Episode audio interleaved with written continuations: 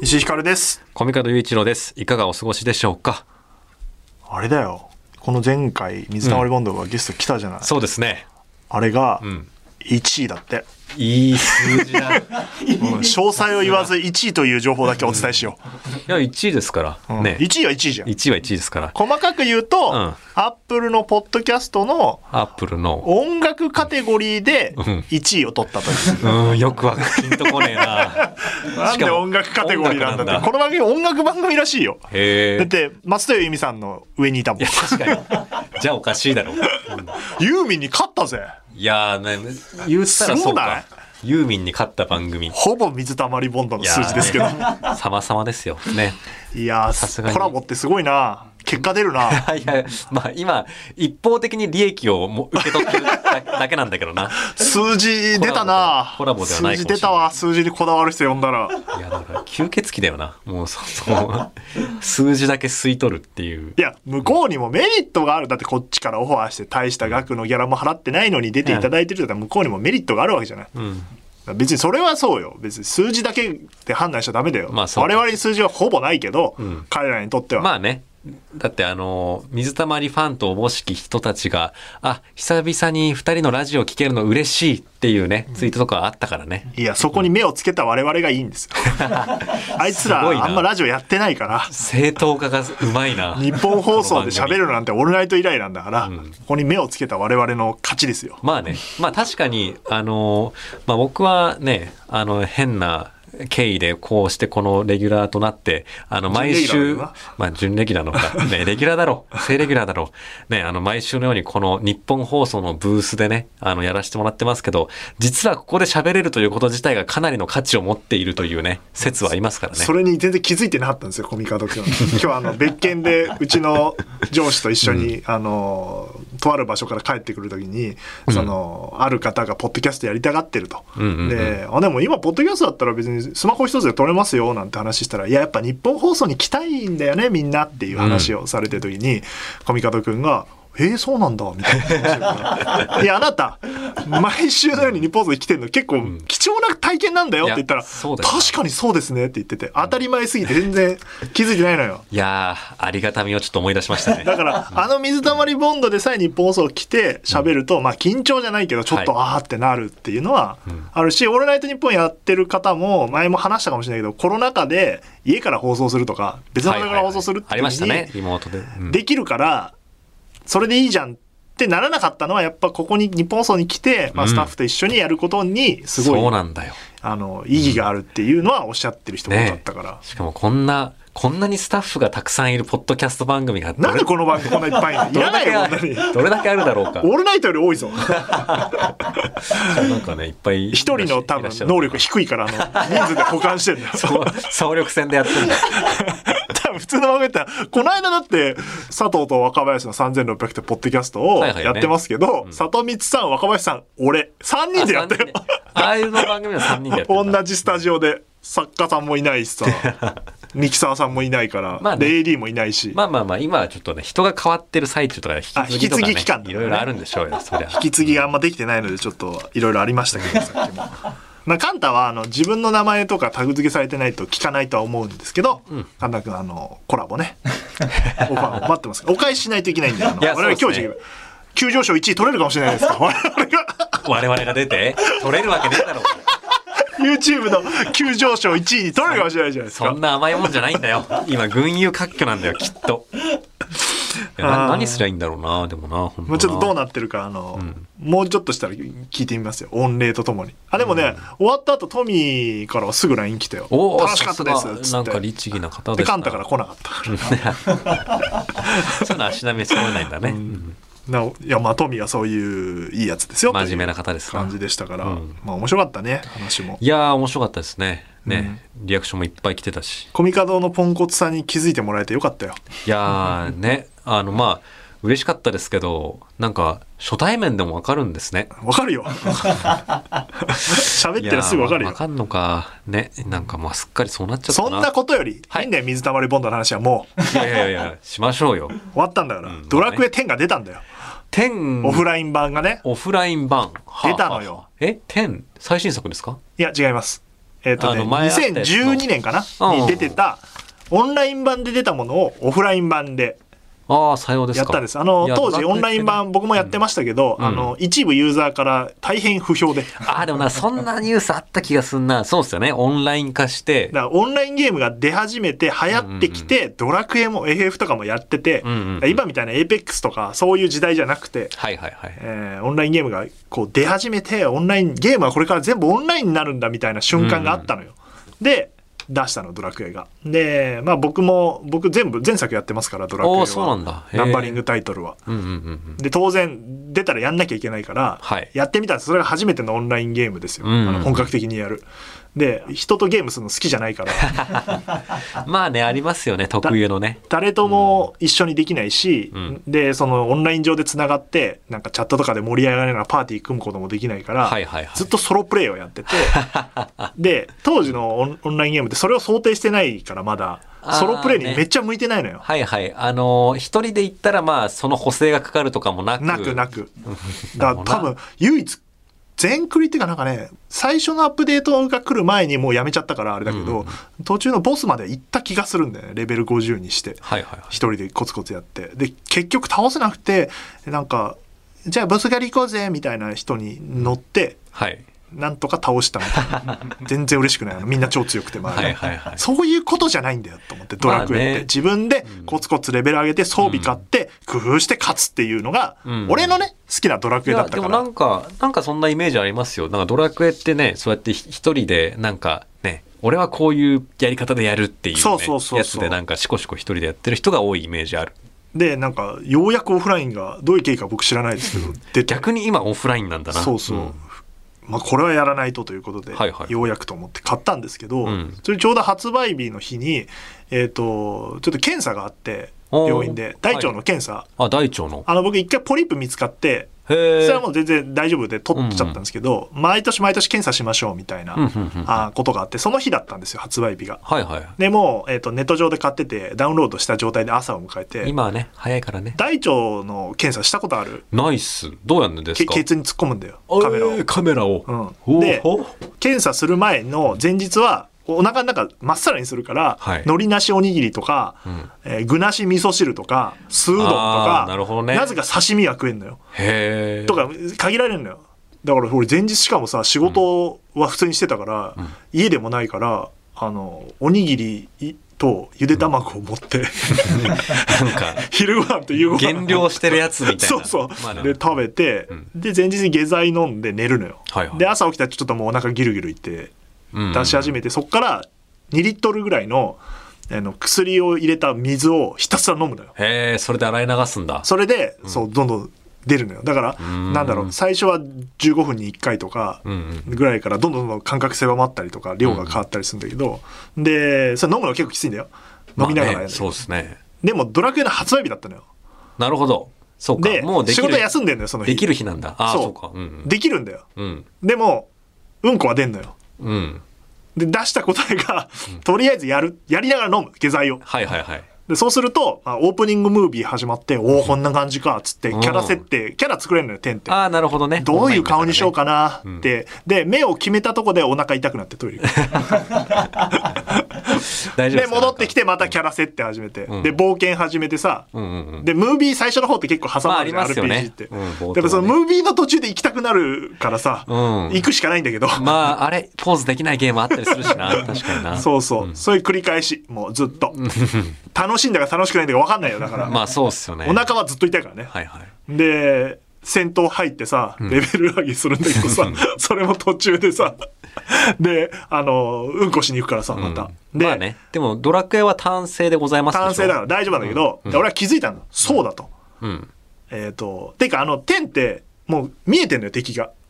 ああなるほどもうそういう時代なのよんかランダムじゃないのよじゃなくてうんだからあのぶつかると戦闘になるんだよ。うんうんで向こうに見つかると走ってくんのよ。ああ、そうなんだ。へえ。っていうのがあって、うんで、ただあの、その、レベル上げ最初ししたいから、うんうん。あ積の極た的だあにのね。主人公キャラも、えっ、と、オンラインゲームの名残で、うんあの、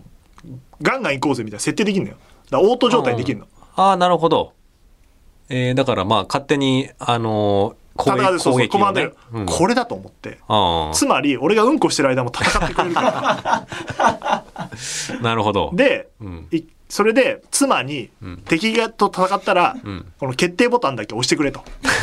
なんだそのバイト。っていうレベル上げになって、んうんこしてる時に敵にぶつかってたら、もったいないから時間が、つって、うんこっちはもうこの後検査行くんだから、みたいなことやって、で、オンラインのバージョンって、昔のドラクエってさ、あの、だんだん敵が強くなっていくから、いきなり強い敵って現れないんだけど、うんうんうえん。っと、今のやつってもう結構オープンワールドだから、そどうこかでも行けんのよ。なるほど。で、橋渡るともう結構強いやつがいるのよああ、はいはいはいはい。それが全然分かってないから妻は、あの適当にぶつかった人と戦うんだけど、だからそのうんこして戻ってきたらあの死んでんだよ。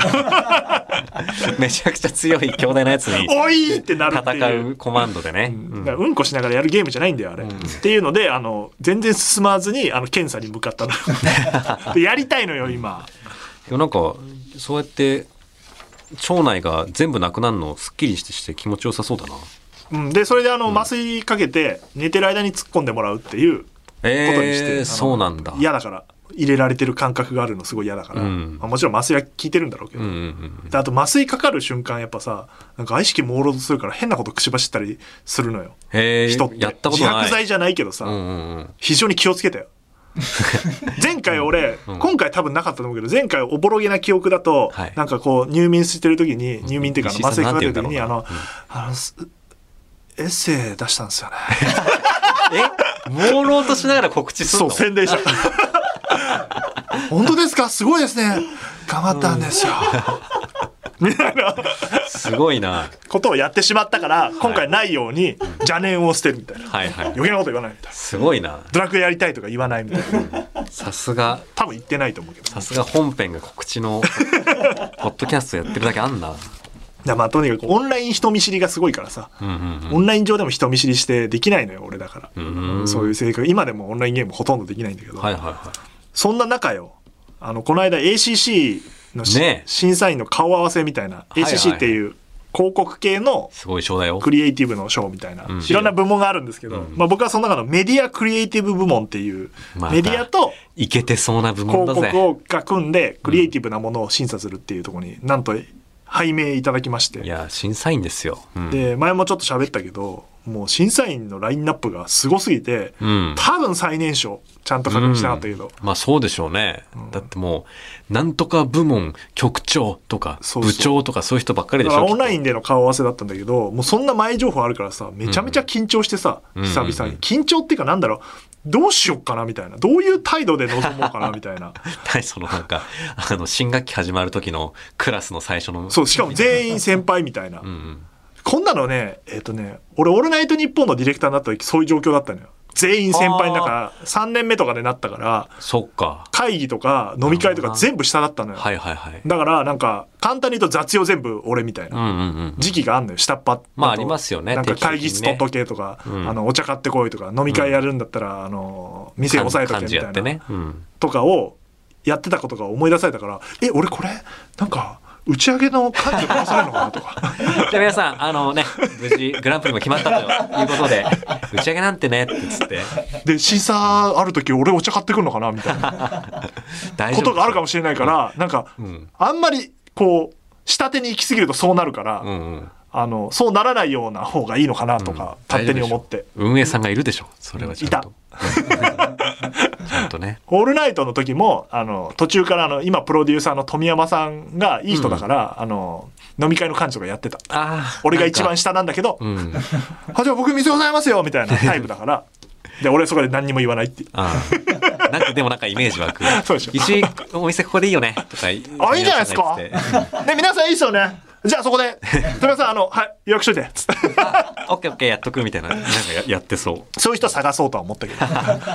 まあ多分そういうことはないんだけど、だって審査委員長が TBS テレビの方の取締役の中谷さんっていう方いで。や、すごいね。偉いんだろういやな。すごい人ですよ。でさ、横並びの審査員の中にフジテレビの方もいて、それが編成局アナウンス局長の宮道さんっていう方で、うんうんうんプロフィール見ると、トリビアの泉とか、うんほんまでっか TV のプロデューサーだった人いや、がなるほどね。出世されてはいはいはい。現場離れて今、しアナウンス部の室長みたいな管理職やられてるはいはいはい。ちゃんとでね。見てたらやっさんだ。あのお俺が大好きだったあのネプチューンのネプチューンさんの「力の限りゴーゴーゴー」ほの演出やってた人なのよ。ほんめっちゃ見てたよみたいな。であのハモネプはいはい、それは知ってる。のうん、最初ハモネプは「力の限りゴーゴー」のワンコーナーだっあ、そうた。なでんゴーゴー終だ。わっちゃって独立して残ってるってへーへーへーへーへーへーへーへーへー。感じの。もうそんなん見てた。あ確かにトリビアだから ね。うん危ねえ。なんかだからそういう人もいるんだみたいなとこでさ、でまあ集まってまあなんか簡単に審査委員長から「本日はありがとうございます」みたいな、んでじゃあ皆さん自己紹介を簡単にみたいな感じになってでえってなって、うんやべそっかもうあるよなと思っていや、そうでしょう。どうしよう何喋よっかなと思ってたら、じゃああの名前の順番で石井さんからっつって ああこれも久々だこの感じ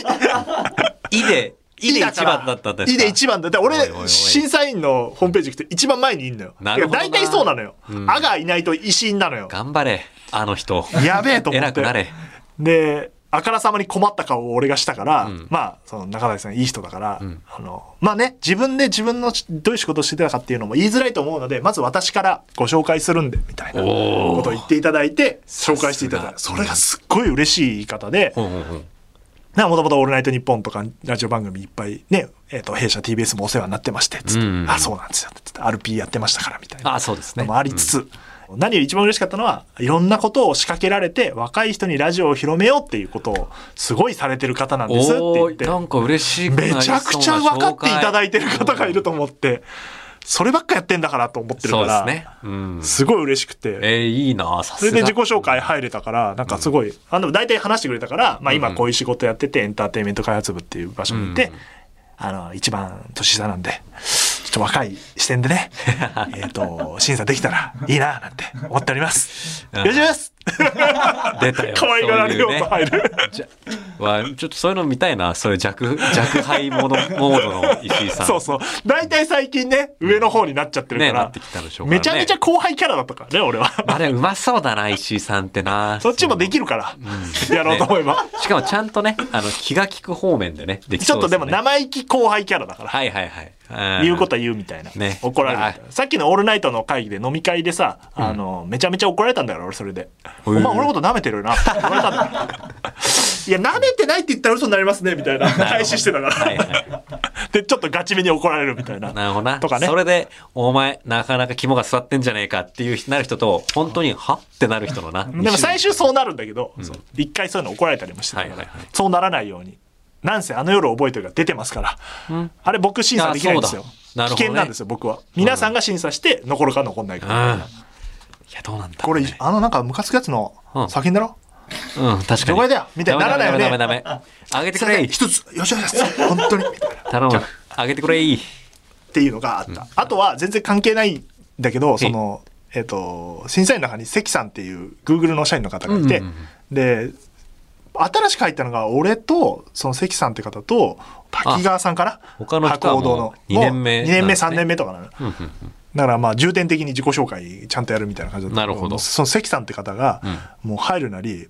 いや本当に僕もいろいろ審査員やらせてもらってますけども、はい。今日は、あのー石井さんがいらっしゃるんでえ、ドキドキしてて、つって。うん。なんでリトルトゥース T シャツを着てこようか迷ったくらいで。なるほど。ガチガチのリスナー。 いるんだね。Google とか、そういうイケてる企業にも。で元電通の方で、ん今 Google にいらっしゃるみたいな、クリエイターの方で。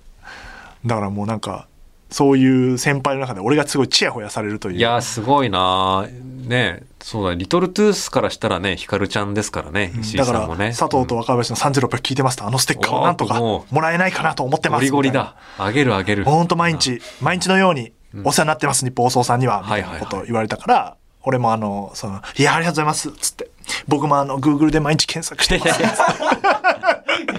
そりゃそうだろう。調調子いいな。確かにそうだけど。うん人笑いいただいたり。ああ確かにそれ受けそうですね。受けた。いいそなれ以外、それぐらいかな、俺が受けたのは。えー今、110作品ノミネートあったんで、うん。その動画とか、えっと資料とか全部アップロードされてるんですよ、うんうんうんうんそれを一人でまずはオンライン上で見てって、はいはいはい選考するっていうまあ地獄の作業ですまあ ね。 110点ってすごいぜ、確かに。いやー、どうかな。どう、どうでしょう、ね。まああの夜に関して俺はあの危険っていうボタンがあるのよ自分が関わった作品はって、危険をすぐ押していやーでもあのその動画出したんですよ我々も、うんうんで動画すごい出来栄えがいいんですけど、うんナレーションをコミカドがやってるんですよそうです。でコミカドがまたちょっと体調が悪い瞬間にナレーション取って、なんかね、めちゃくちゃ鼻声なのなんかね、あの日に限って風邪ひいちまってよ。でなんか他の作品とかもちゃんとなんか声優さん使ったりとか、うわえっとまあ多分プロじゃないけどちゃんと喋ってるやつとかを何個も見た後に見たから、クオリティが低いよナレーショ ンの。なんでうちのアナウンサーとかいっぱいいるのにつかなかったんだろうといやかーすごい後悔したよなるほどな。相田さんにお願いする手もあったのになと確かかに。なんね、かちょそっとこをちょっとな小野寺君だなプロデューサーの、まあ確かにそれは小野寺君がなんちかコミカドでいいやみたいな感じで決めてたから、ちょっと俺は後悔してるよやべえな。それでじ受賞を逃したらどうしよなんでちょっと今審査をしてますので、えー発表をお楽しみという感じでございます。さあ、そして、んついに、えっ、と、長々、ね、えーうんうんうん告知しておりました、オールナイトニッポン55周年記念の本、はい新解釈オールナイトニッポン10人の放送作家から読み解くラジオの今、9月9日に発売になりまして、う。いや、おめでとうございます。なんと、出ましたね。発売3日にして重版決定という。いやー、景気のいい話じゃ。これはすごいことですよおめとうございます。なかなか「オールナイトニッポン」関連本でも売れないみたいなことジンクスがあったりするんで,、えーそうなんで番すか組本とかはすごい売れるんですけど、うんうんこういうまとめ本ってなかなうん。まあか確かに。うまくいかない前例が多くて、うん会社的にも期待されてなかったんですけど、うんうんうんうんなんかすごい重版決まったことで「うわよかったね」みたいなええ、もう確かに。多分ねえっ、とね「ブランチ」にも出てるうん、なんかランキキングで2位に入ってるらしくて、はいはいはいはい渋谷ツタヤかなあれランキングは入ってたりとか、各書店でももうなくなっていたりとか大変ご好評をいただいております。そうっすよね。確かにこれ、この本が売れるということは、深夜ラジオというか、オールナイトニッポン自体が盛り上がっているということですからね。そうね、うん。まあいいことじゃないですか。素晴らしいうん。のにつながって、まあ、そもそもこれ企画が僕で別に僕が書いたりはしてないんですよ、うんうんあの編集は奏者の方がいて、えー、とライターの方も何人か入っていただいてるので、えー、と僕が別に直接関わってるのは頭の前書頭き、のねオープニングみたいなとこと、全体の監修とかあとは作家さん選ぶ時は割と誰がいいですかねみたいな相談はいはいはいは受けてうんうんえーいうのがあったんですけど、まあ、そもそもこれ、えー、と前にこのなんだろう僕がエッセイ出した時にラジオでもちょっと喋ってるんですけど、うんこの企画僕がそのアフタートークを書く時に編集の方から依頼をいただいた時に実は思いついて、はあはあはあ。その時にエッセイ出しませんかみたいなのが来て。でその打ち合わせまでにエッセイかと思って面白いけど書きたくねえなと 思って、あそうだと思って、俺について仕事してきた放送作家さん放送作家が書くプロだから、はいはいはい書いてもらえば一文字も書かずに印税だけもらえんなみたいな最後の俺が後書きみたいなの書けばいいやみたいなだから最初に俺がもう出したそのエッセイもうエッセイを書いてくださいって時はもう向こうは向こうで企画が決まった状態で来てるから、うんうんうんで俺も一応その打ち合わせに手ぶらじゃなくて「あの石井ひかると10人の放送作家」っていう タイトルであの本をあありそうだけ作どろうと思って持ってったのよ、そしたらその時にあの、面白そうなんですけど、そういうことじゃない ですって言って、あのよしよしよしよエしッセイなんでいいぞ石井さんの本をって言いいぞって、騙されて書いたのがアフタートーク。よしよし、書かせろ書かせろ。で、55周年になった時に、んなんか記念で本出そうよって社内で動きがあって、なんか企画出せって言われたから、んあ、あの企画出そうと思って。うんうんうんで、その石井ひかるをオールナイトニッポンにすればオールナイトニッポンの本になるから、そうですな。ああその、それにしようと思った。だからオールナなイるトほニッどポンね。と、はっていはいいうはい。ことそうでいでう企き画だたったと。のか。で、常々、作家さんからいろんな話聞いてて面白いのは知ってたのよ。うんうんうん。あの、飲み行ったりとか打ち合わせしてて、うんうんうんうんこの人たちでも、作家さんって、まあ、えっと前書きにも書いたかなあの要は前に出たがらない人たちだうんうんうんかうらん人種的にそうですねああ裏方なんででディレクターとかプロデューサーってさほら前出たがるじゃんみん なうんねわ俺俺俺俺がやりまやっしたてんだ俺が俺が作ってんだこのま番とめ組みたいなみたいねなねテンションですけど作家さんはいや僕なんてっていうのが基本ですけどかっこいいぜままあ、寺坂さんとか生徒さんとかね、いっぱい出てるけど、まあ ねそういうタイプもいます。タでもねレント性のある作家さんと出か、るね。時もちゃんと作家のってとか言ったりとかしますからね。いう感じで、脈々と突きつけられてる、そういう伝統があって、放送作家さんはあんま出たがらないから、もういいですと。もう俺が言うんでやってくださいみたいなテンションで、各作家さんに、えっ、と、まあ、大御所の作家さんにはちゃんとお会いして、おん願いしますって言ったし、はいはいはいあの、同世代の人には LINE とかでもいいいしや、、差がすごいな。とか、まあでも一言ずつ全員に言ったかな、直接。へーこういう企画あるんでお願いしますっていうのは、電話なりうんうんうんして、で、まあ、い石井君が言うなら、しょうがない ね。いいね。すいません本当にみたいな感じで、いいことじゃないですか。あの、ねそうやって僕があの制石井さん作時代に一つく作った貯金を全部使い果た して、ね、もうこれっきりなんで、お願いしますよつって声でまあね。別にお金と違って使ったらなくなっちゃうってものでも別にないか らね。またどんどん繋がっていくんじゃないですでか。もちろんこれはあの、うんお金だけの話すると売れれば売れるだけ作家さんに還元があります、お、それもいい話じゃないですそうか。そうそうでんで作家さんに対して思い入れはすごい俺あるから一緒に仕事としてお世話になってるから、まあ何かしらのところでなんかこう脚光を浴びてほしいなみたいなところはあったんで、この本を作って、うんでまあもちろんその制作費下がってますからラジオのだ制作費が下がるってことは放送作家さんのギャラも下がってるわけですよ、ねえでこれは別に「オールナイトニッポン」に限らずラジオ界全体の話で、うん。なんなら、えー、と予算の少ない番組には作家さんはいなくなってますえラジオってマジっすかどんどん減ってってまどすう、え、ディレクターさんディレクターがやかるんですかうーん。だから究極体パーソナリティだけになってるからね。 なるほどね。究そうそ究う極体だな。究極それ体はもう。だから技術さんがいなくなるとか、AD がいなくなるとか、ね作家がいなくなるとか。それこそ、ポッドキャスト一人でやってるのと同じ状態そでうすそな。うそう。予算がなくなるとそうなっていくから、んいや、そうじゃなくて放送作家って非常にラジオにとって重要なんですよってことを、何かしらで、うん。あのー発信したいなと思って、っていう狙いもあるんだよ意義深け。でだからも、感じたし、それ。これ読むまんまと、あうん作家さ んって大事なんだってみんな思うから、ディレクターなんか舐めてないんだ から。これって怒られるんですけど、まあ俺は少なくとも舐めてなかったから。ジャジャッジはしとろうが。オールナイトとかだったら、あのもうもうパーソナリティと作家さんをブースの中に入れて喋らせとけばいいんだから、うん。なんだよ。そのなんか、かっこいいな。その 全部外で笑ってりゃいいんだからディレクターなんて、だから偉そうにディレクターが「俺だ」みたいな一番してるのは俺なんだけ どあのえっと去年何もやってないですから僕も何もやってなかったですから作家さんなんですよってことを証明する本を作りたくて作ったと。いうのが、まあこれを読んで、だから作家になりたいなって人が増えたらいいと思うし、うんうんうんうんえっ、と、業界的にもやっぱ放送作家って大事だよなと思うし、こうやって出てきた作家さんたちも、すでに売れっ子だけど、もっともっといろんなもの作ってほしいから、うん。で、やっぱね、ちょっといろんな面で金銭面としてお渡しできないものをちょっとでも還元できたらとうん。いうのがこの本なんですが、いいじゃないですか。あ全部読んだんだろうな。読みまし たよ。全部は読んでないな、お前。読みましたよ。全部読んだいや、あの、ちょ最初に、あの、お世話になっている人のとこ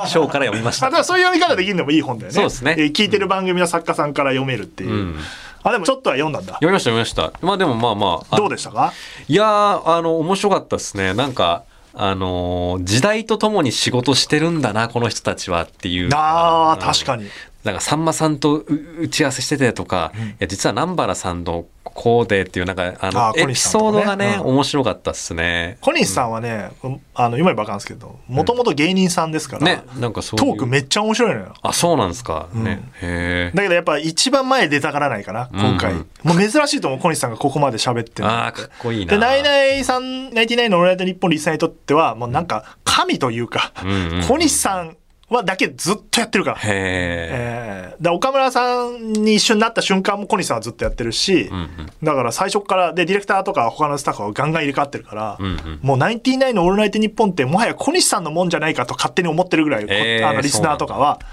はがき職人からしたらもう憧れのうんうんうん人だから、もうでも面白い話いっぱいあったもんね。いや、そうですね。エピソードがいいっすね、全部ね。いや、だから、あの、なんか、ナイナイの、なんか、なんかもう泣きそうになったエピソードあったしね、あな。ったね。いい話だっったいや、ね。だからもうラジオってなんかそういう奇跡的なことありますね。なんか、ね、なんか寺坂さんとはなんかたまにご飯とか行かせていただく仲なんですけど、うんやっぱなんか寺坂さんとかと喋ってると、やっぱそのラジオの奇跡みたいなものを、やっぱ信じてるから、やっこの仕事やってるんだなっていうのをなんか節々に。そうな偶発的なことが生放送だからさ、うんうんうん。えっと偶発的なことがすごい起こるよね。そうですね。それが奇跡みたいな感じに受け取れるからいいよね。でなんかあのねそれぞれの忘れられないあの夜みたいな、なんか、そ、それでなんかこの縦軸というか、それ作ってんのもいいっすね。うんちょっとパクられてますけどね。あのあれこれはなんか石井さんがそうしたのかなと 多か思いながら。分打ち合わせで言ったかもしれ ない。なんか、あなんかね、あの夜みたいな話でもいいっすもんね、みたいなことは言ったのかもしれない。ちょっと記憶が、おもっと編集さんないでかもしれない です。全然覚えてないです。僕、表紙黒がいいぐらいしか覚えてないです、言ったの。うんなんか最初白で、うんうんうん出てて、なんか編集さんからも相談されてて、で、俺はなんかやっぱ深夜だし、うん黒い方がいいな、目立つしと思って。で、新解釈が深いになってるんですよ。そうですねまああ普通だったら新しい解釈なんだけど、んうん深く解釈できるし、深夜放送の深いでもあるっていう。芯でもあかり。けててだったら黒い方がいいなと思ってうん黒くしてもらってて、でそのなんか輪っかのデザインは、うんなんかね 10, 10時からなんか深夜を表してるみたいなこと時へー計ちょっとそれは俺もよく分かんなはいい、あなんか聞いてもピンとこないけどまあまああのかっこいいんでいいですよって いうまあいいっすよね。デザイナーさなんかんの思いは入ってる。まあなんかまあ黒子というかなんかまあ俺たちはこの闇の中にいるぜみたいなね、なんかそういう感じもあってかっこいいよな。そうあとねプロの裏方マインドというかなんかそこら辺のみんなの通底してる感じ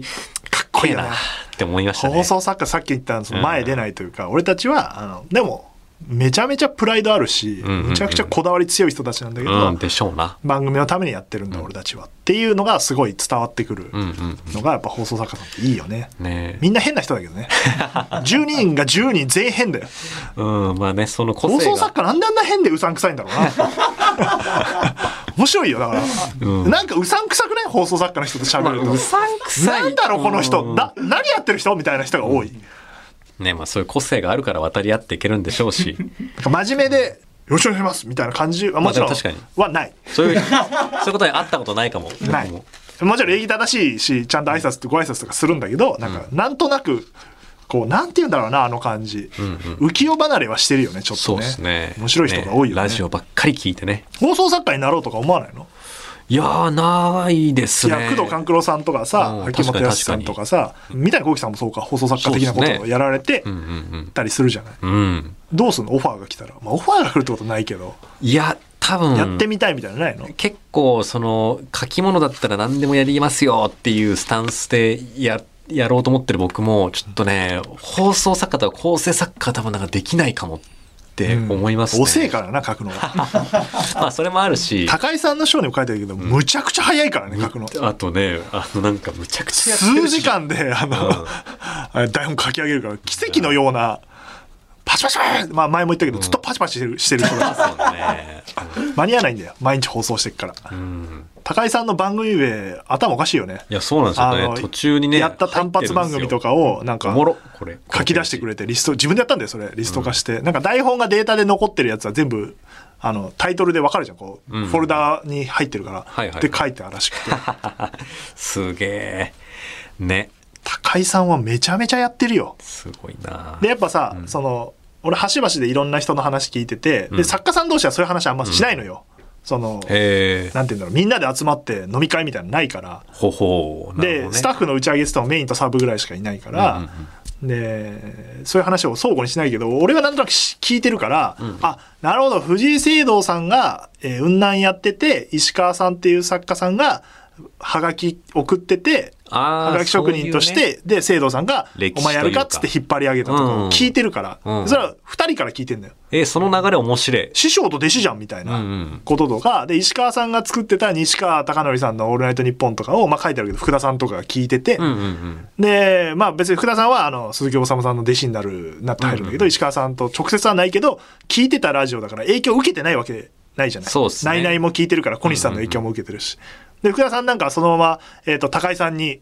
預けられたというか、うんうんえー弟子みたいなもんでずっとつきっきりだから高井さんの影響もすごい受けてて。うんうんうん。で高井さんの下には大竹さんっていうう J1 やってる作家さんもついてたりして、は二いはいはい人とも台本の書き方似てるからねいやー。系統としては。うん。で福田さんの下に畠山君がいてでそれ聞いてた高橋君が後から入ってくるみたいな何これもう全部つながってんじゃんみたいな、はいはいはいはい。いや、そういう流れの中、流れがあんだなそれが「オールナイトニッポン」の、まあ、なんとなくのマニュアルは、俺から俯瞰で見るとああるなと思うんだよ、はいとそれぞれみんな自分たち独自でやってると思ってんだけど、影響し合ってるからなんかこれ一冊にしたら「オールナイトニッポン」ってこうやって作ってんだみたいな、うん見えてくんじゃないかなと思ってわか割るとそういう感想を見たあからわかります。狙い通りっていうかなんかね、あの、この10人分のやつをなんか、あの、読んでると、全部読んでないけどな、うん、いやいや、まあまあまあ。まあまあまああの、なんか、みんながこうと思ってる、なんかイデアとしてのオールナイト日本みたいなものが、うなんかね、ぼやーっと浮かび上がってくるよあうなるのよね、感じがしますね。面白いよねうん。まあもちろんそれぞれあのアプローチ違うし考え方も全然違うんだけど、うんあのそういうのがあるな魂なのかなんていう表現が合ってるか分かんないけど「うんうんオールナイトニッポン」ってこういうもんだよねみたいなことはそれは別に作家だけじゃなくてディレクターとかミキサーとかプロデューサーとか全員あるんだけど、だからそういうのがやっぱ明文化はできないんだけどうん理解してもらえるのかなと思ってそうですね。いや、なんか、なんとなくここもってる感じがしますね、それは。まあ、熱量だけどね多分一番はね、いや、そうなんですよな。みんな、みんな好きねって思った。 ラジオがね。うん、ラジオ が。でその中でさ寺坂さんとか飯塚さんっていう全く違ううんとこから「オールナイト」に入っていただいてる方もいるわけ、うんうんうんうん。でそれ人も共存し合ってるのが「オールナイトニッポン」のいいとこっていうか、うんファミリー感もあるし、えー、とそうやって外部からもね入ってきて、いろんなアイデアが出てくるっていうそうですね。あれなんか、だからね、どなたかが書いてましたけど、今の日本放送というか、オールナイト日本の空気感めっちゃいいんじゃないですかみたいなね。あ小西さんだねね、書いてましたしね。うんん。今はだけどねまあ、いろん な時代がありいろんまだすかから小西さんなんか27年ぐらい「オールナイトニッポン」やられてるあ見てきかたんらだ生ね徒、さんもそれよりかな生徒さんはだからいろいろ知ってるから、うんうんうん今はいいよねっていうことは言っていただいてるのはありがたいよね、それはみん、今のスタッフもそうだしね。それはもちろんね、あの、そのうちの何年間かチーフをやった石井さんが、のエッセンスというまか。あまあまあまあまあみんなそれもね、みんなまで入ってるんでしょう、ねそれは。んなことはない、うんね、私はあのその一部分を担っただけですいから、やいやいや、まあね。まあまあまあままあ、あ、そういう積み上げで今、最高の空気になってるね。聴取率でジャンクに初めて買った時は僕ですけども、うんそういうことじゃないからまあ、ね、嫌なやつだな鼻かこいけつ。鼻かけを。自慢が過ぎるよ、だからこういう作家さんがずっといてディレクターはディレクターで別の系譜というか、ディレクターの系譜もあるから確かになそういう話もいつかしたいよね確かにこれ、職種くくりまとめって面白いですね。うんん。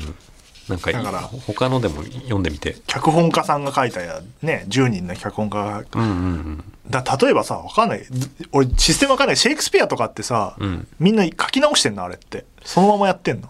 いや、まあだからちょっと、だから翻訳するときとかはね、脚色入れるでしょうけど。あとは演出あかの演出で変わるでしょでもそそうですねう。いう、同じ作品を作った人が10うんう人んうん。いたらすごい面白いのかもしれないしそうねですね。それが語やっるぱなん何かっていうの一個が足がかりとなるテーマがあって、それにまつわる何人かっていうのはやっぱ面白いですね。面白いよね、うん、でこの本が出た後ね、まあ、スタッフもみんな読んでくれて、うんうんでみんなラジオ好きだから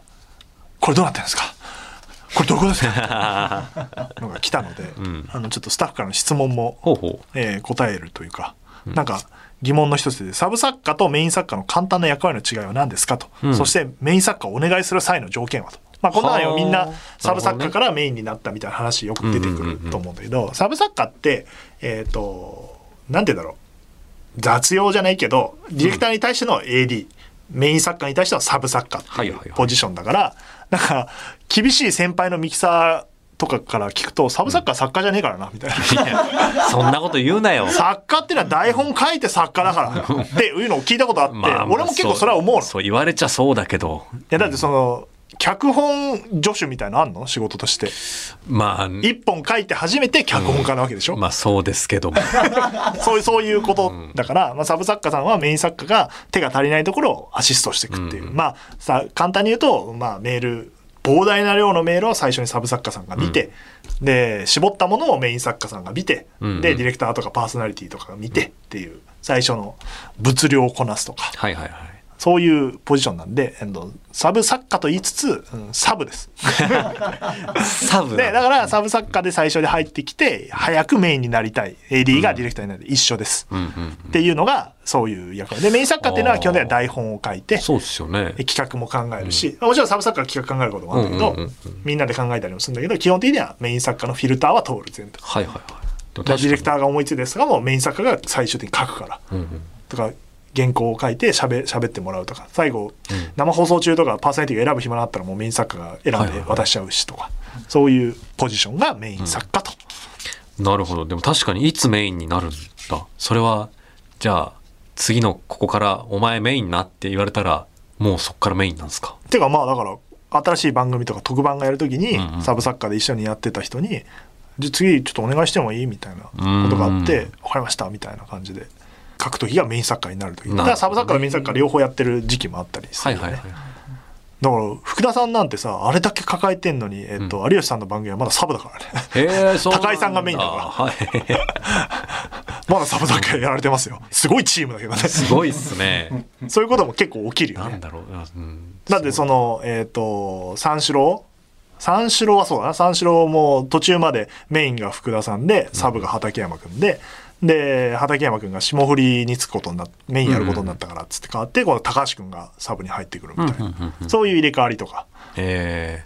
全然あるあるー、なるほどな。みたいなことはいっぱい起きるからねまあそうやってなんかチャンスがあればなれる、うんな別に決まってないですお前3年ぐらいやったからそうそうメインだなみたいなことはない超実力社会ね、厳しいですね。そのね、なり方が決まってねえとかね、大体、なんか、こういうセオリーがあって決まってねえってことは、それは厳しいってことですかだかららな。まあベテランのおディレクターとかが、うん。じゃあそうそうやってみるみたいな感じでやるってでああの人かけるよみたいな情報が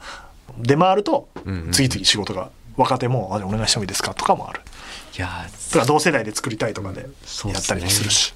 いやむずいななんか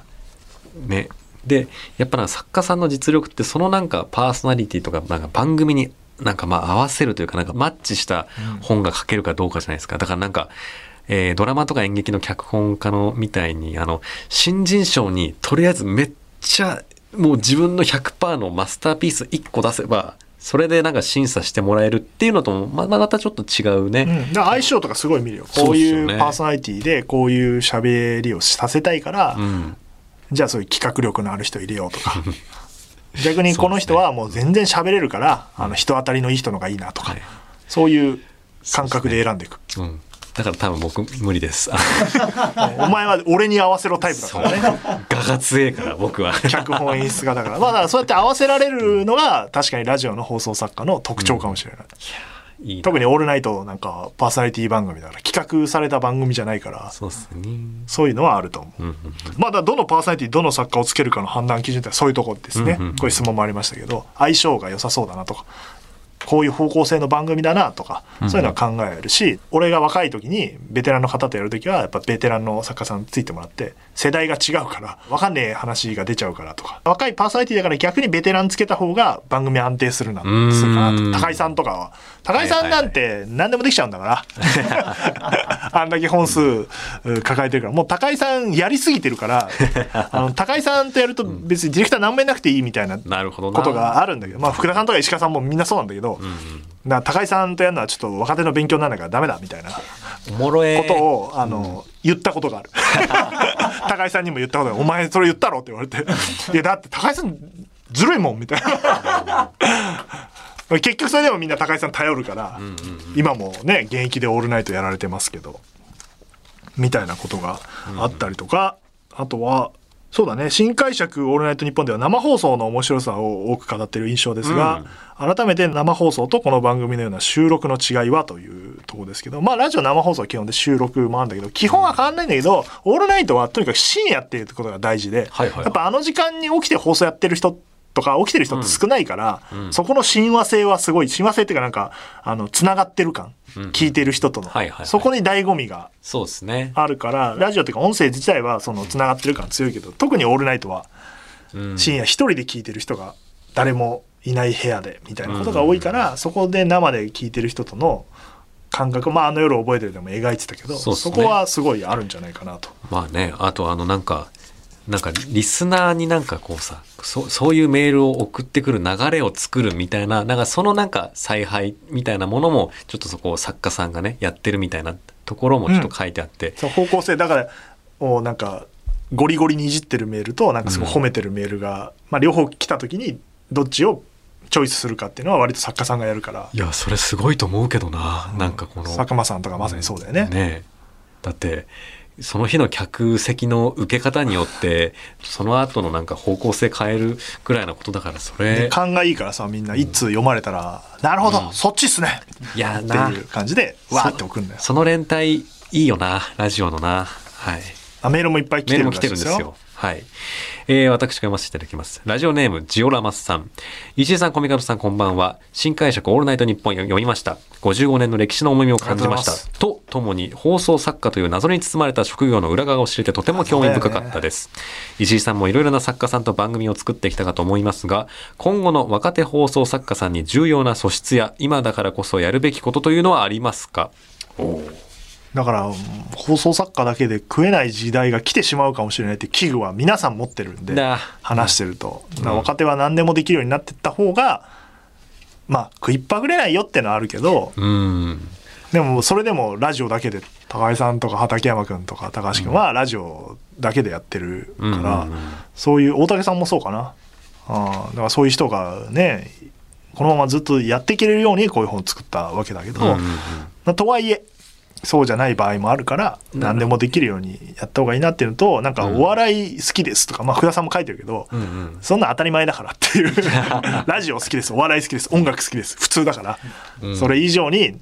他に、まあ、とにかく物知りだから放送作家っていう人たちは、そうっすね何聞いても知ってる、興味あうんうんるうんっていう人たちだからもう本当に広くいろんなものを知ってる理解するうん作品に触れるみたいなことは、ディレクター以上に求められて専門性も必要だからそうですえーあとこれ、これ何でしたっけとか聞くと、パッと返ってくるから、それはパーソナリティと作家でもそうんうんうだし、ディレクターと作家さんでもそうだけど、なんか喋ってて、あれこれなんだっけって言ったらパッと答えるみたいな。すげえな。パッペパーって感じみたいな。うんそういう資質は、あの、若手だろうと求められるんで、はいはいはいはい。はい、えーじゃあ続きまして、えー偽名、海外逃亡さん、ご両人、とうとうとお世話になっております。なんだおそのなんかすげえ、あ、あ、ご両人。あ、なんか合わせてくれてありがとうございます。うん新解釈オールナイトニッポンを早速読みました。仕事の仕方や意識、考え方などが全く異なる10人の放送作家さんから、オールナイトニッポンへの変わらない愛のようなものを感じて非常に感銘を受けました。ですが、藤井聖堂さんのオリジナルの物語を含め、週に6、7本やっていた、えーや、福田さんの RPANN の作り方などを読んでいると、本当にこの人たちはどういうペースで仕事をしているのかと怖くなりました。ずっと書いてんだよ。 結果ホラーの本だなと感じました。怖い怖いっつって。で飯塚さんの書まだ読んでない。あ、ちょっとあ、飯塚さんでもす。自分で書いてないか。あの人、だからテレビのレギュラー13本とか4本とかまやあってて、そうっすね。ラジオも1本やってて。ドラマとかもやってるしな。なんか、んいつ寝てんすかみたいなベタな質問だけど、んなんか、えー朝からずーっと夜まで会議やってで、はい夜会議が終わったら宿題うん会議に出すやつを書いて、うんでそのまま寝落ちしてまた朝が始まるって言 ってた席でじゃあ怖い話でしょし大丈夫ですか健康っつって寝ようって思ってないんですね。なんかオンライン文化になってよりそうなったっつってたああ。 前はテレビ。ビ局とかラジオ局来て打ち合わせしてみたいのがあったけど今はもうんうんうそれなくなったからもうずっと机 で何にもしないみたいなまあ仕事はしてるんだけどんみたいなことは言ってたけどずっと書いてるよだからいや。多作になるにはだようん。このままこの人たちは本当にそれだと思うよもういやすごいずっとアウトプットしてるからうん。いや、無理だな。パチパチパチパチって感じマジパチパチしてるもんすごいな。もう一つぐらい読みますかじゃ出あし続けられるの。もう一つぐらいはい。えーラジオネーム、てっちりさん。はじめまして、新解釈オールナイトニッポンを読ませていただきありましがとうございたます。私はラジオを聞いていて、作家さんの名前を嬉しそうに呼ぶパーソナリティさんが好きです。はいはい自分はその人のことを知らないけど、パーソナリティさんにとっては圧倒的な味方なんだろうなぁと感じるからです。本を読んでいて、台本を見てただけで誰が作家さんかわかるとありましたが、石井さんから見て作家さんの色が出やすい箇所というのはどういったところなのでしょうかこれあほれう高井さんの書書いてあったかなインタビューでも話したけどね、あのフォーマット ね台本のフォントと、本当とね。あこうこのこの書き方は、うんはいはいはいこれは高井さんですはいはいはい。見やすいのよ高井さんの台う本はだかーんら高井さんがその、捨てた台本をうん後輩たちが拾って、うんあこうやって書くんだみたいなとかサブでついてると見るじゃん、うんうんだから、えっとね、福田さんとか大竹さんとか似てるはいはいはい。高井さんとあと清水さんっていう「オールナイト」この本には出てこないけど、ん清水さんっていう人も見やすくてなんかね、うんうん清水さんの台本は、えー、とこうキーワードになる部分を四角く囲むんだだ母から読んでる時なにほどなそこでちょっとアクセントつけたりできるんだ、とか、まあ、石川さんなんかはあの手書きだから 手書きで書いてることがあるから、うんもう石川さんの台本だなとしまかあそれはうそうですね。で福田さんは福田さんでそれをね、いろんな人からもらったエッセンスですっげえ見やすいの作ってそれを見てる畠山君とか高橋君とかはフォーマットこそ違うけどやっぱ書き方がちょっと似てるみたいなだんから小西さんの台本のエッセンスがあるとかはいはいはいはい。そういうのは見てわかるあともうフォントですもんフォーマットとフォントうんうんうん。見ればあ我々の台本ってすぐわかるいいなぁなんかそっか、それもかっけえな。なんか、自分の名前を書かずして、なんか自分の仕事と分からせる、その感じも面白いなか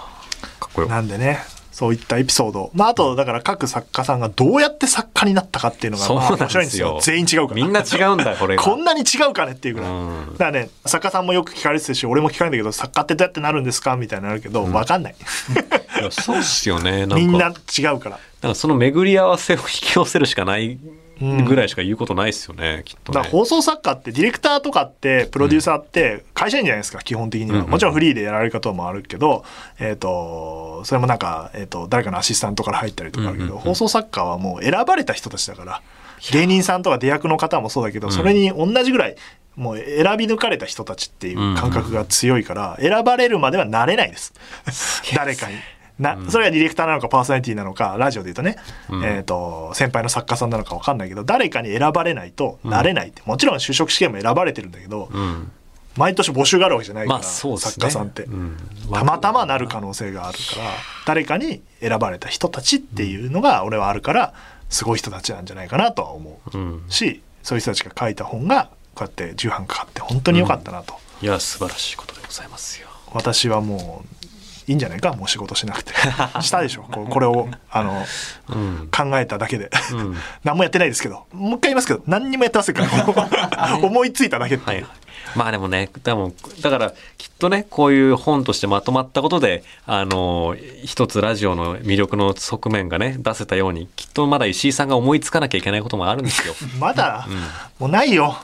出がらしだよ頼みますよ、一つ。まあだから皆さん買ってくださいぜひこの本をね。絶対買ってくださいよな。でね前も言いましたけど電子書籍版の方が印税が高いですから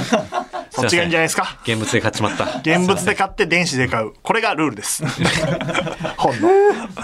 はいぜひ、えー主戦度が。買ってください。はい。今回、作り話のコーナーはお休みです。その分、コミカドがしっかりいい作品に仕上げてくれますので、うんそう来週までお待ちください。はい絶対やる時間ないな。では、メールの募集をお願いします。はい。とうとうあの世話ではあなたからの文を募集しております。宛先はすべて小文字で、あの夜アットマークゲラドットファン、あの夜アットマークゲラドットファン。番組内で文を読まれた方には、この番組のステッカー、改め、ハイカラの張り紙を差し上げます。住所、本名、電話番号を明記の上、お送りください。ツイッターのハッシュタグは、ハッシュタグあの夜話。夜だけ漢字であの夜話。シェア機能もありますので、たくさんつぶやいてくださいね。毎度おなじみ、告知のお時間です。おー焦点ですね。えーまあ先ほどから言っております新解釈オールナイトニッポン10人の放送作家から読み解くラジオの今、えー発売3日で重版決定しました。おめでとうございます。えーぜひぜひ書店で、あのー三省堂本店、えー神保町本店小川町、うん。えー仮店舗 仮店舗なんですあ、そうなんだ。本へ店がものすごいフェアやってますえ。へー私も見に行きましたけど、なんでこの規模でやってんだろうと思っていやーだから書店員したらさんでねなんか連絡があって、インスタの DM で担当の書店員の方がものすごいリスナーで、うんうんうん。もう気合入ってやってると。だってもあーう、オールナイトニッポンだのアカウントより告知してるよ、番 組。今日はこういうパーソナリティさんで、この作家さんの本が、実は売ってますみたいな。とか、ね関連書籍も、この本も、みたいな。いや、そういう熱意がないとね。ありがたいですよあれは物は売れないから、ありがたい話だ。なんで、えっ、と、感想はハッシュタグ、新解釈 ANN でツイートをお願いします。えーあと、紀ノ国屋の新宿本店でも、えーフェアやってくれてますから、すごいです。それと、佐久間信之のオールナイトニッポンゼロドリームエンターテイメントライブ、ホテル連動企画ドリエンホテル開あれ催しておね、り面ます。白いなえっと、ちょっとね、あの、受付期間が延びまして、22日木曜日まで、うんえーやってますと、うんうんいうところで、ノベルティで歯ブラシとかアイマスクとか、ボイス付きメッセージカードももらえるという感じなので、うんうんうんえー新横浜プリンスホテルに宿泊してください。 お願いします。うん。いいね。で、チケットも売ってますよと、一はい般発売中でございます。そして、えークリーピーナッツのオールナイト日本番組本が10月5日に出ますよと。ヒップホップとラジオ、クリーピーナッツのオールナイト日本読本ですね。読本番組になりましたが、読本って読むんですね、これ本当は。え、そうなんですか漢字読みの正しいは読本らしいですよ。えー、ずっとでも全員読本って呼んでた読んでたから俺も読本だと思ってたら、なんか、読本なんだ。編集者さんが読本ですって言ってきたんだけど、なんかねそれだともうな全員、いや、読本じゃないですかって、フィリピンの2人も言って て、じゃあ読本でいきましょうか、みたいになった。へえ、なんかそうねで、す健康に良さそうだもんな、読本だと。あとは、えーそうですね、佐藤と若林の3600が、えー最新13回があー先週金曜日に配信になっております。うんこのスケジュールの中、撮ってますい。や編集すしごいねました。いつやってん結すか構きつか った。マジで今回はきつかった。えー銀シャリのおとぎ話も配信中という。いやー、やってるな。限界を越してきた気がします。で、クリーピーナッツのオールナイトニッポンのザライブ2022ですね。これも、えーチケットはほぼほぼ完売しておりますが、ほぼほぼっていうかもう完売しますね。えーライブビューイングの一般発売が、えー9月24日土曜日12時からスタートしますので、えーぜひぜひ。で、ライブビューイング会場では、えーと、売り切れになってたグッズも買えると。いうことで、えっ、と、ライブビューイング会場で T シャツ買えたりとんうんすると、えー3500円先着ですので、買ってくださいね、とはい。いうところです。はい。よし、来たぞ。あれ、ありましたっけ、告知。あるわい。僕の番じゃ。それもだってえ俺の企画じゃん。ーいや、俺から告知を。いやいやいや、ここれは自分で言いたいんだ。えーっとですね、ノーミーツと日本放送で舞台を作ります。はい知ってますはい。配信者、はい来年の3月、準備してますね。本田劇場でやり俺まの打す。ち合わせがこの直前にあるわけですよ。そうなんですよだから本当に、えっ、と、コミカードがみんなにこう、これどうなってんのみたいな質問攻めにあって、ん来てるんで疲れてるん ですよ。はそうなんんですよね。なんかね、で、結構その話をしてるとですね、結構その頭がそっちの深い方に行っちゃうのでね、 なんかあの、これの1本目の前半ってなんかあんまり頭切り替わってないんですよね。今日、今日の打ち合わせはずっとあの、右の手のひらを、うん。えー開けた手のひらの上にグーで手を置いて、えーずっとこの状態で「これなんだよなこれだよな」みたいなことを言ってる全然わかんない何言ってんだこいつだってでもコンセンサス取れたところはありましたよね。あの今回の多分ストーリーの構造はビジュアル化するとこういうプロット、こういう構造にすると良さそうだねってわかるかと言思って、確かに確かにそう。なんだよこれそう だっつっていう話をねしてたりして、鋭意制作中中でございまえすーオーディションもやってますよともうね締め切ってますが、僕ははい見に来てください。はい詳しチケくッはトの情報はおいおい出てきますので、はいホームペまーあジと主か。演の方とかねすごいですからねいやー楽しみだな。決まってますからいろいろ早く言いたいぜっていうっていうことですあ。とはあとは、あとですね、まあちょっと今一個、まあいろいろやってたりするんですけど、今言えるいのはろいろやっこてれるだけ。え何個やってるんですか、うーん、3個。うんまあまあ十分ですね なんで頑張りましょはい、頑張る。う頑張るって言ったね、コミカドくんのその締め切りの設定のされ方がだんだんあの厳しくなってきてあのこの日までにこれをあげてみたいなそうですね細かくなってきました、はいなぜなら飛ばしてるからです 締め切りをいやー、ちょっと厳しくなってきましたね。あのほっとくとやらねえんじゃねえかこいつという疑いを、君だからあれだよ今日もさ一緒に打ち合わせがあって外ではい行こうっつって、で集合時間を決めるときに、でもコミカド遅刻するからちょっと5分早くしようかみたいに あ、そうなのなって、そしたらなんかこいつ5分前に来て、んで10分前に着いちゃって、うん時間を持て余すみたいな。全くなんかちょうどいいとそうころなが、ね。ってくのよおとちょうど遅れたりはい遅刻したりさ、締め切り守らないといやー、守ってくださいはいお。願いします守りたいんだ、ね。いやもちろん作ってる人いやまあのまあ感覚なんですでけどもも放送作家さんって締め切り守るよ確かにな。めちゃめちゃ守るだって放送あるから ゃ。そうっすよね。いやいやーじゃないんだよ、それではまた次回ー。はい、とうとうとおやすみなさい。 「